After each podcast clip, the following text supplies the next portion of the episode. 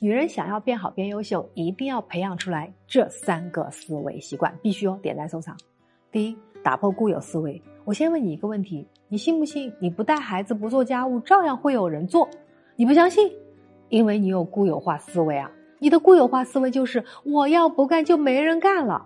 可是我要说，你只要把老公给哄好了，他照样会干，你信吗？你还是不信，因为你的固有化思维就是我老公特别懒，我不能夸他，夸他他有上天，我必须得打压他。如果他不干活，我就骂死他。但结果是什么呢？你骂了半天，他还是不会干活，不会哄你，而你呢，只能越来越生气，甚至你会觉得只要他往家里拿钱就行了。可这样没人疼爱的婚姻，真的是你要的吗？不是。但是你的固有思维注定了你只能有这样的结果，所以一定要打破固有思维，去换个角度想问题，你才会得到好的结果。第二，打破格局。在《庄子》啊这本书里面有一则故事，说有两个人他们在游历，然后发现了冻疮膏，其中有一个就特别高兴，赶紧的回到村里卖给村里的女人，他觉得自己特别棒，我找到了来财之道。另外一个人想的是。哎呀，现在国家正在抵御外敌，如果这个时候有冻疮膏，那一线的战士们肯定是能用到的。于是他就不远万里送到了朝廷，君主大喜，封他为列侯，赐给他大片封地。把这个故事里的精髓套进夫妻间的婚姻里，那就是啊，如果在婚姻当中你的格局高一些，很多事情其实都不一样了。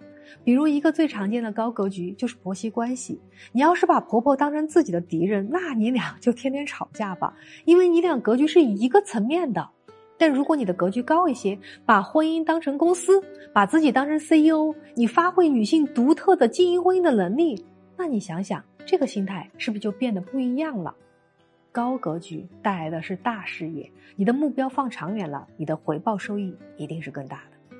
第三啊，打破圈子。哲学家呢，杰米·罗恩他曾经说过：“你是你最常接触的五个人的平均值。一个人长期处于一个圈子，无疑是给自己下了一个禁锢的圈套。